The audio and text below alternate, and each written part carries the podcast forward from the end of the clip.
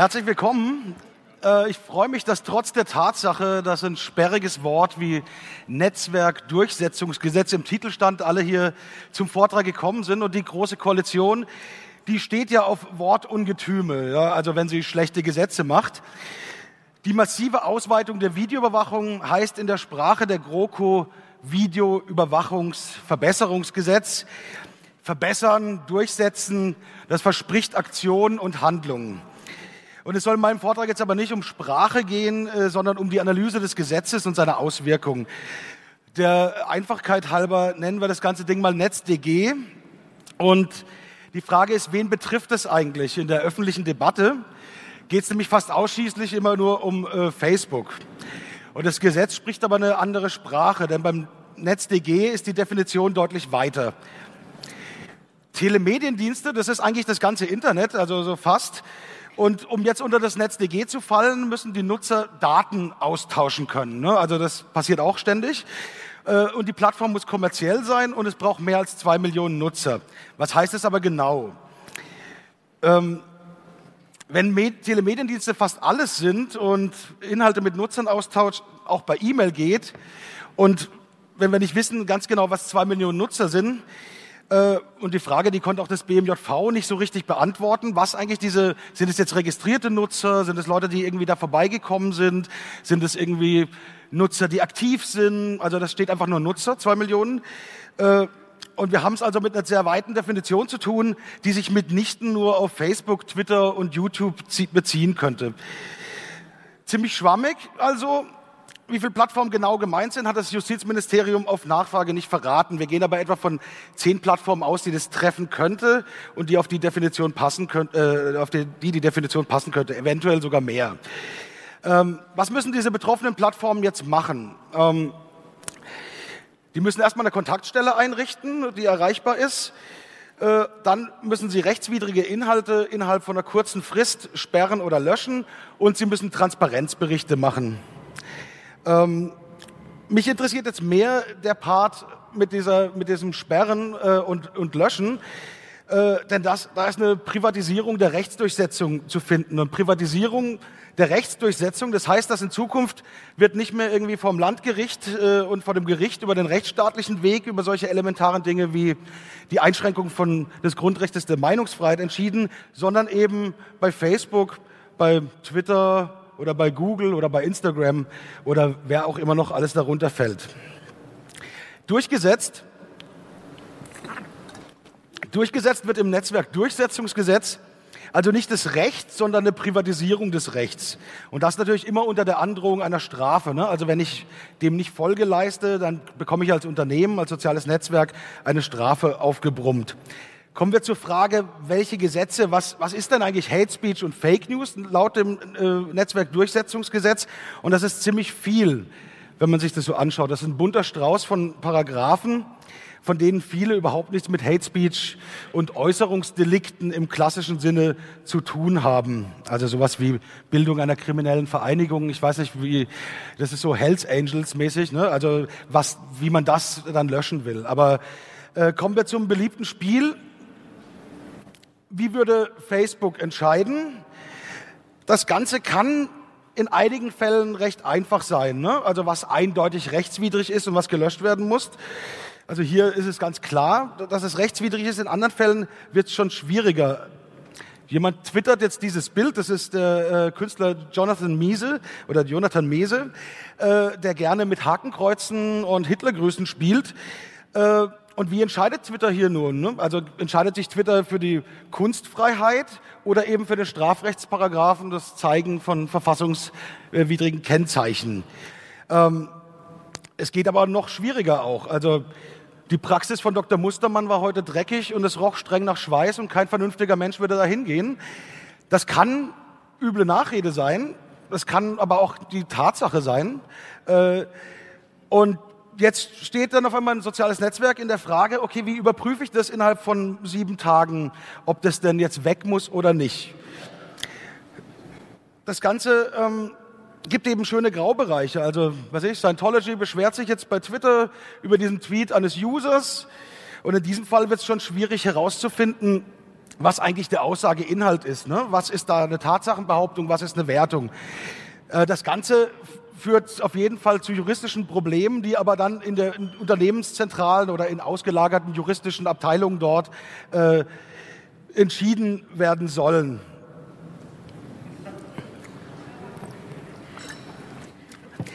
Hinzu kommt, also das Gesetz verlangt von einem, von einem Netzwerk lediglich, dass es rechtswidrige Inhalte löscht, nicht aber, dass es rechtmäßige unberührt lässt.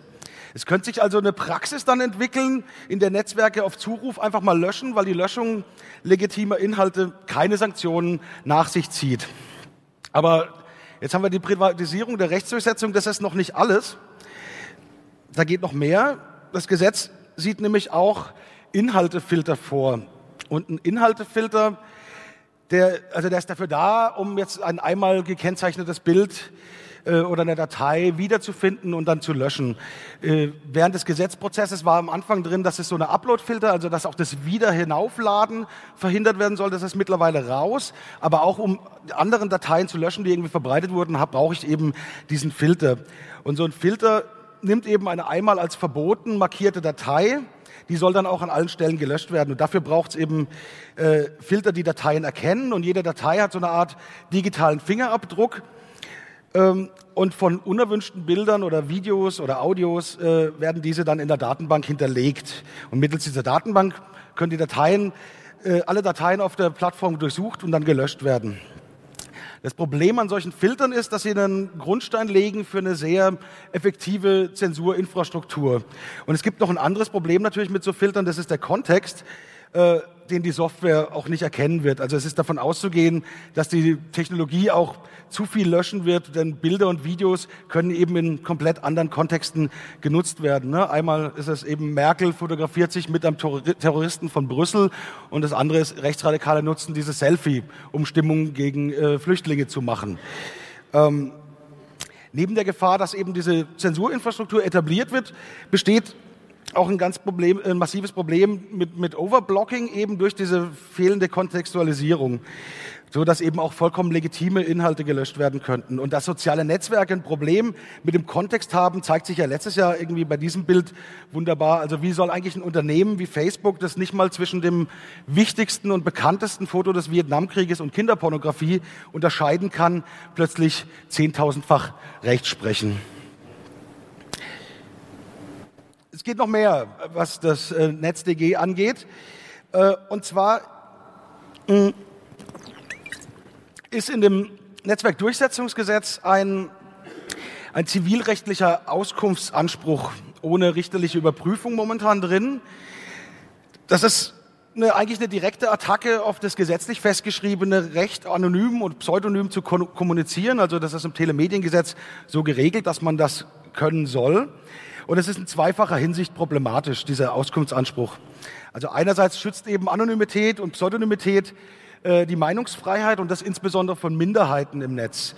Also wer in so einem kleinen konservativen Ort wohnt und zu einer Minderheit gehört, der möchte vielleicht nicht Gefahr laufen, dass er jetzt dann geoutet wird, weil das eben einfacher geworden ist. Und zweitens, können eben auch in Zukunft Neonazis oder Stalker oder irgendwelche äh, äh, Verrückten ähm, ihre Zielobjekte eigentlich zu Beleidigungen provozieren. Also ich stalke jemand und dann äh, lässt sich die Person hinreißen zu dem Punkt so, ey, du kannst mich mal irgendwie eine Beleidigung und jetzt gehe ich mit dieser Beleidigung als Stalker, kann ich, gehe ich zu, zu Facebook hin und sage, hey, ich wurde hier beleidigt, ich hätte, würde gern zivilrechtlich gegen die Person klagen und Facebook darf mir dann die Adresse der Person geben.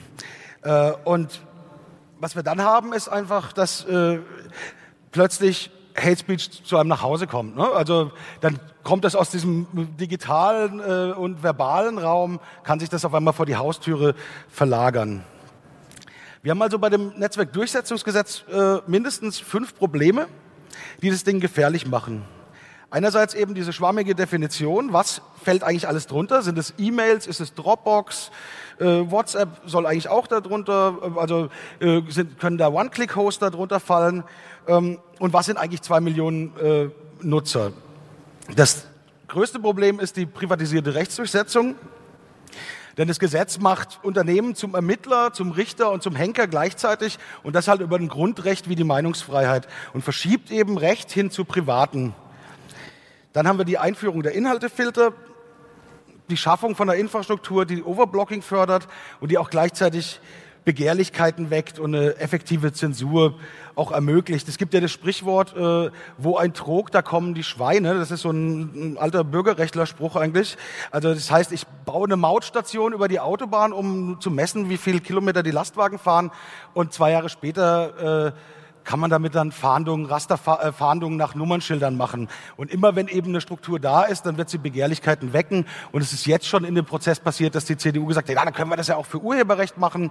Und das wird eben genau weiter passieren, so dass die, die, wenn diese Struktur da ist, dass sie, dass sie, dass dann immer mehr äh, Ideen kommen, was man damit noch machen könnte den zivilrechtlichen Auskunftsanspruch, den ich gerade schon äh, hatte. Also man gibt den Stalkern und Gewalttätern ein Mittel an die Hand, um an die Adressen von Opfern heranzukommen.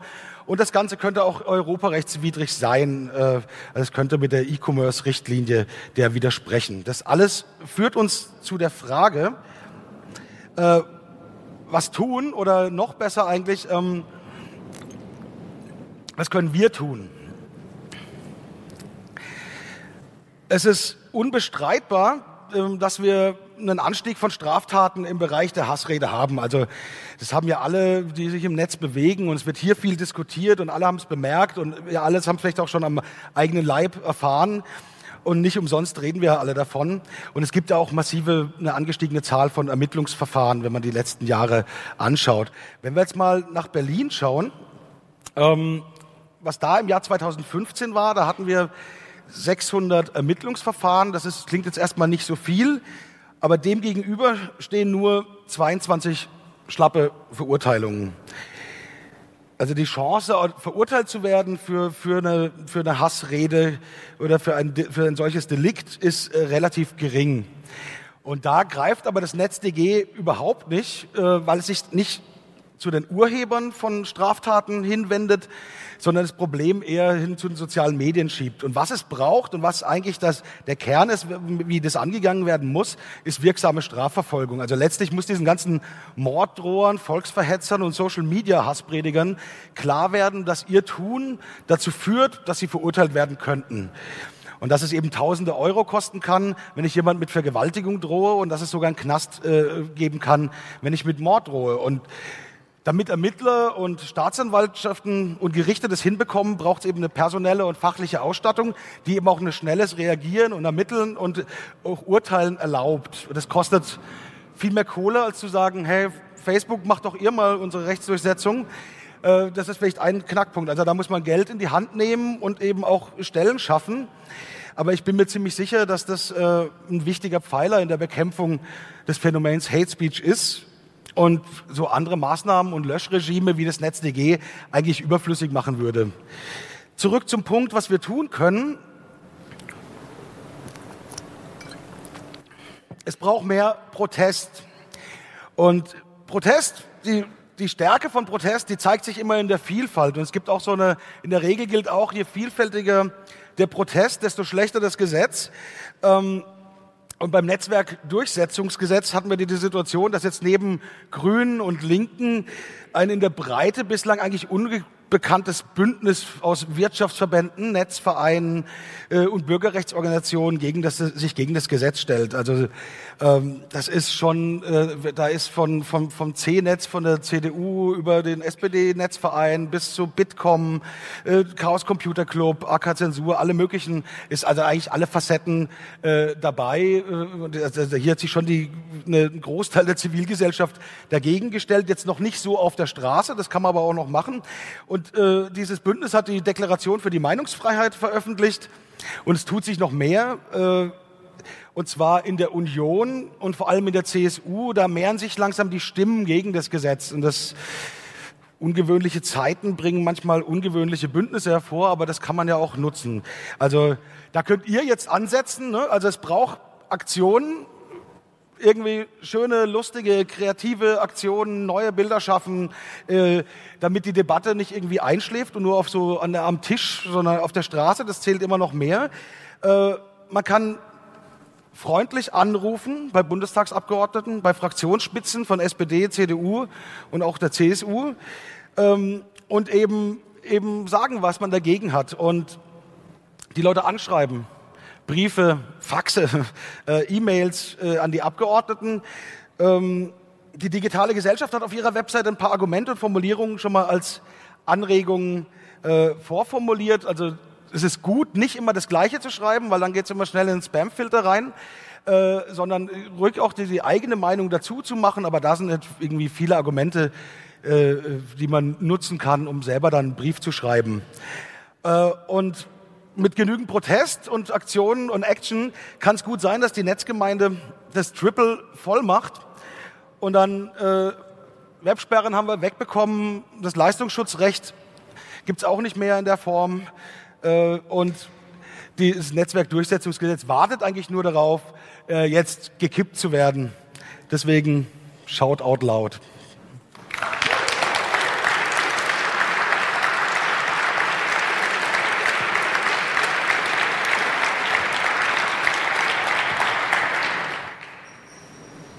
Wie, du bist schon fertig? Ja, war ein bisschen schnell. Hat jemand Fragen? Dann kommt her zu mir. Ja, dann komm her. Ein ähm, Stückchen rüber. Ja, äh, hallo. Und zwar ähm, meine Frage ist: äh, Du sagtest, dass die ähm, dieses äh, NetzDG ähm, äh, nicht klar definiert, was jetzt genau darunter fällt. Also ganz schwammiger Begriff von Social Media, alles Mögliche.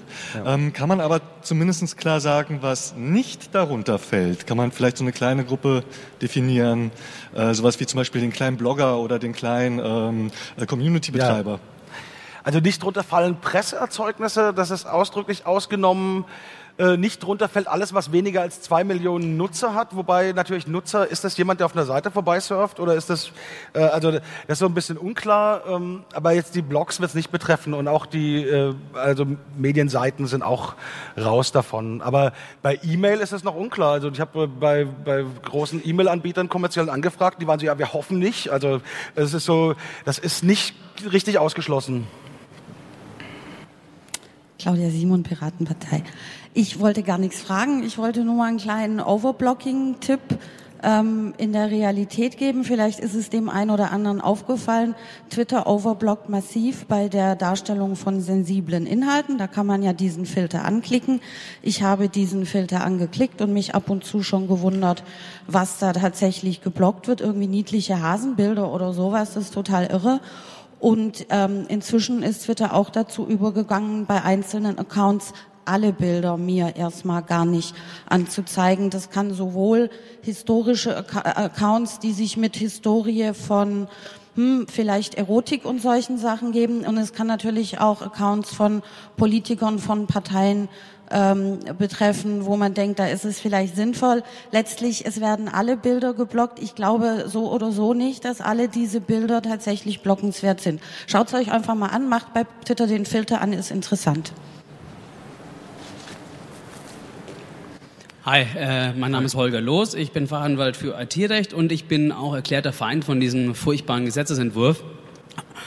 Aber eine Sache, ähm, also vielen Dank für einen tollen Vortrag, aber eine Sache, die stinkt mir ganz gewaltig, äh, jetzt bei euch Journalisten und auch bei anderen Leuten, äh, diese Privatisierung des Rechtsnummer. Ähm, klar, es gibt dann Penalen und dadurch wird das Ganze wesentlich äh, kontroverser und schwieriger auch, aber die Unternehmen, müssen ja nach Kenntnis jetzt auch schon löschen. Das heißt, dieses ganze Argument mit äh, Privatisierung des Rechts ist aus meiner Sicht totaler Quatsch, weil die müssen jetzt auch, je nach Gericht, innerhalb von 24 Stunden löschen. Und wenn sie es nicht machen, können sie eine Unterlassungsverfügung bekommen oder was auch immer. Ähm, insoweit siehst du das nicht, dass das irgendwie äh, das Argument dann zumindest an dem Punkt, das ist natürlich das schlagkräftigste und auch das, äh, das, das, das geilste äh, Argument in der Öffentlichkeit. Aber geht das nicht ein bisschen fehl aus deiner Sicht dann? Aber die, die Sache ist ja die, der Rechtsweg wäre, jemand geht hin und sagt, das ist eine, das ist eine, eine äh, da kommt ein Gericht und sagt, macht's runter. Und da bin ich natürlich dafür, dass jedes Unternehmen da schnell äh, das runterlöscht. Ja, auch ohne Gericht. Also angenommen, ähm, du setzt jetzt, natürlich funktioniert das oft nicht, ne? Hm. Aber äh, angenommen, du wirst verleumdet, setzt Facebook in Kenntnis von der Verleumdung Und dann müssen die jetzt auch schon prüfen, ist das rechtswidrig oder nicht. Äh, ohne Gericht, ohne alles. Und äh, wenn die es nicht runternehmen, dann sind die selbst verantwortlich. Das ist auch jetzt schon. Das geht denen nur am Arsch vorbei, äh, weil, weil wir vielleicht über 3.000 Euro Prozesskosten und nicht mhm. über 100.000 Euro Strafe reden. Aber diese Entscheidung, diese, diese angebliche mutmaßliche Zensur, die gibt's ja jetzt auch schon. Auch ohne ein Gericht. Ja, man hat natürlich ja? sowieso bei, also ich meine, ich glaube, wir müssen eh eine Diskussion führen bei Facebook, wie weit ist eigentlich ein, ein Unternehmen, was irgendwie 80 und 90 Prozent aller Onliner eine, eine Öffentlichkeit bietet, noch irgendwie so gleich zu behandeln mit einem kleinen Blog, der, der das entscheiden kann, ob es irgendwie äh, löscht oder nicht. Ne? Also das ist, das ist sowieso eine Frage. Wie, für viele Leute ist das der einzige Ort, an dem sie quasi ihre Meinung an, an ihre Freunde und an, an äh, kundtun. Ne? Und die, die Diskussion muss ich auch führen. Die wird Facebook natürlich auch nicht passen, äh, aber die, denke ich, ist auch wichtig. Weitere Fragen? Nur Kommentare? Gut, dann schließe ich den Talk hier. Vielen Dank, Markus.